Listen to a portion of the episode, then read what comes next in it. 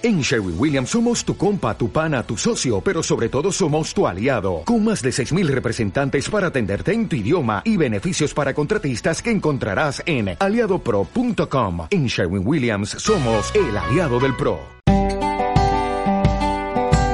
Bitácora de Ciberseguridad. Un programa de AV Podcast. Tú eliges qué escuchar.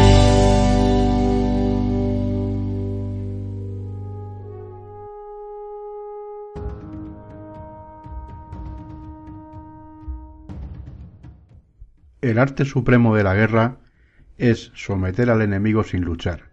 Sun Tzu. Bienvenidos y bienvenidas a la decimotercera edición de Rumbo a la Historia. Comenzamos.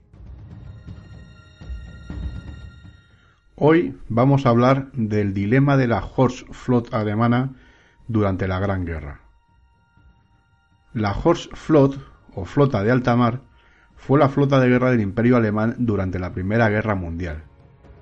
Fue creada en febrero de 1907, cuando la flota doméstica, denominada Heimaflot, pasó a llamarse flota de alta mar.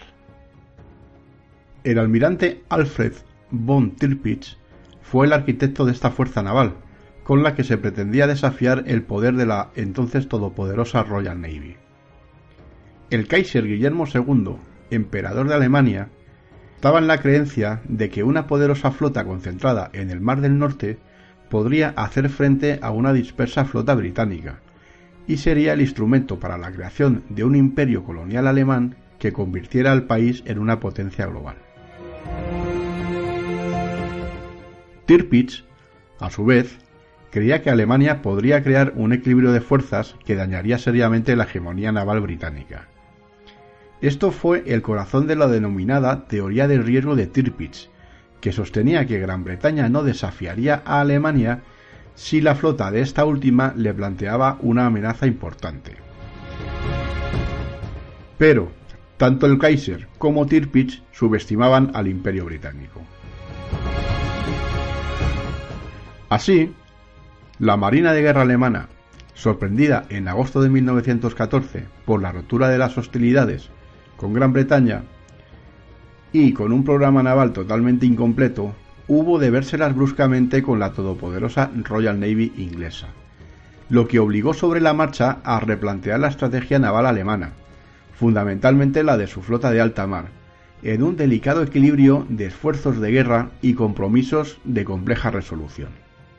En este aspecto, cedamos la palabra brevemente al historiador Basil H. Liddell, en el epílogo de su magnífica obra A History of the First World War, y no creo poder encontrar mejor cita que esta para definir los términos en los que se desenvolvió la acción naval durante la Gran Guerra. Si el historiador del futuro tuviese que elegir alguna fecha decisiva para el resultado de la Gran Guerra, probablemente escogería la del 2 de agosto de 1914, antes siquiera de que la contienda hubiese comenzado para Inglaterra cuando Winston Churchill envió a la Armada Británica a las 0215 de dicho día la orden de movilización general. Esa armada no ganaría ningún Trafalgar, pero pesaría más que ningún otro factor en la consecución de la victoria para los aliados. Porque la armada inglesa fue el instrumento del bloqueo, y a medida que la niebla de la guerra va deshaciéndose y dando paso a la más clara luz de los años de la posguerra, se ve que dicho bloqueo toma proporciones cada vez mayores y se revela con mayor claridad como el agente decisivo de la lucha.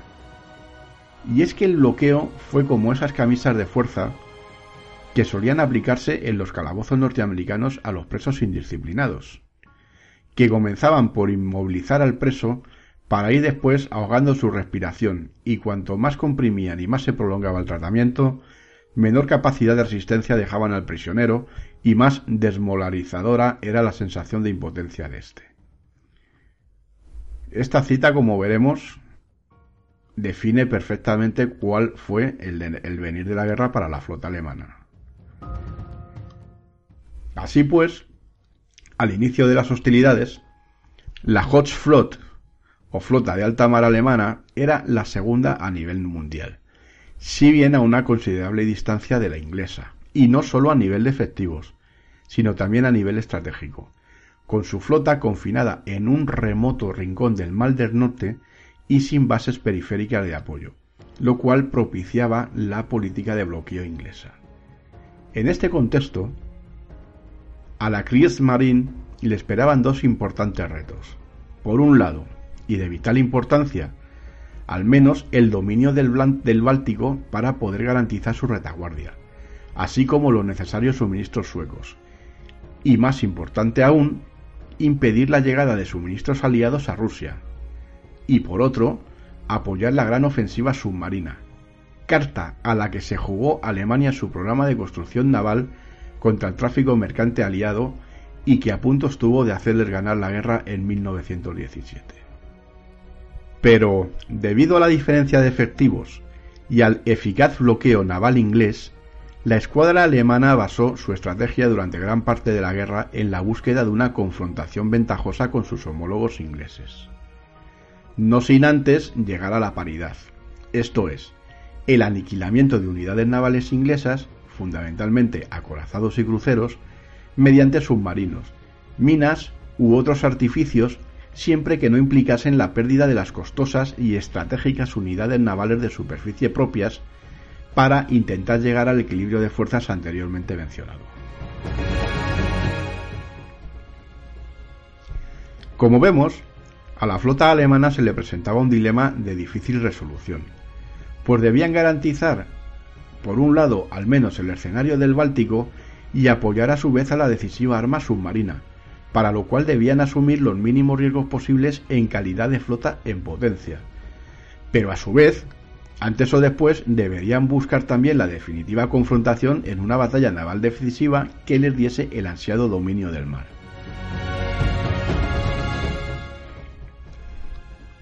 Por estas razones, y sobre todo por el fracaso de las tácticas empleadas mediante minas y submarinos para llegar a la paridad de fuerzas, los esfuerzos alemanes se centraron durante los dos primeros años de guerra en intentar sorprender y aniquilar en el Mar del Norte a cualquier escuadra o unidad naval inglesa que se aventurase en inferioridad de condiciones.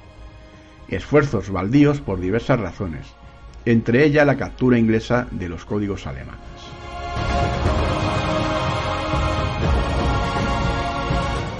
Finalmente, en 1917, ante la desesperada situación alemana, el alto mando decide echar toda la carne en el asador y lanzar una gran ofensiva submarina sin restricciones, lo que propiciaría la entrada en la guerra de Estados Unidos y su poderosa flota de guerra, que no podría traer sino desgracias a la desdichada marina alemana.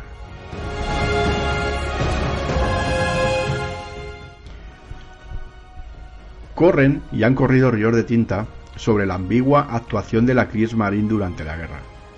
Pero sin duda, un factor decisivo fue la entrada en el escenario de guerra con un programa de construcciones navales incompleto y a todas luces insuficiente, lo que propició una ecuación de difícil resolución entre una actitud más proactiva de dudosos resultados para terminar con el bloqueo naval inglés o el conservadurismo basado en la estrategia de flota en potencia. En definitiva, un dilema que la Kriegsmarine no supo resolver acertadamente. También hay que indicar que las instrucciones dadas en su momento por el propio Kaiser en el sentido de preservar las unidades navales pesaron como una losa durante cualquier operación de dichas unidades, así como la decisión del alto mando de priorizar el arma submarina sobre cualquier otra consideración naval. Decisión que no dejó de ser acertada en el corto plazo, pero que no impidió el estrangulamiento del resto de la flota de superficie.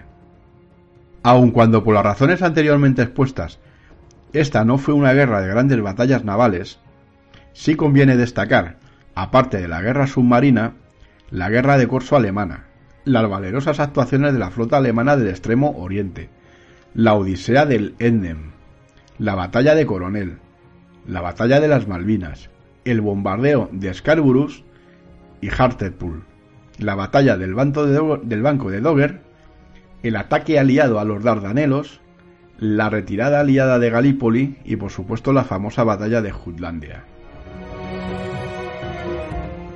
Además, la Gran Guerra supuso la aparición en escena del acorazado moderno, Dreadnought, la consolidación del arma submarina y la tímida aparición del arma aérea embarcada. Siendo en 1918 el HMS Argus el primer portaaviones capaz de lanzar y aterrizar aviones navales. Finalmente, tras la humillante derrota alemana en noviembre de 1918, los aliados internaron la mayor parte de los buques de la flota de alta mar en el fondeadero británico de Scapa Flow, donde finalmente fueron hundidos por sus propios tripulantes en junio de 1919, días antes de la firma del Tratado de Versalles. Bien, pues esto ha sido todo por hoy. Muchas gracias por habernos escuchado en este capítulo y recordaros los medios de contacto. Los podéis encontrar por correo electrónico en rumbohistoria.gmail.com, en Twitter arroba en Facebook en Rumbo a la Historia y también en nuestra página web repistoria con h intercalada. Hasta la próxima.